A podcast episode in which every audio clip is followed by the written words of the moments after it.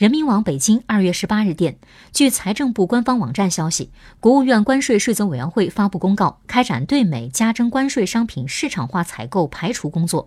根据公告，自二零二零年三月二号起，国务院关税税则委员会接受相关中国境内企业申请，在对有关申请逐一进行审核的基础上，对相关企业符合条件、按市场化和商业化原则自美采购的进口商品，在一定期限内不再加征我对美三零一措施反制关税，支持企业基于商业考虑从美国进口商品。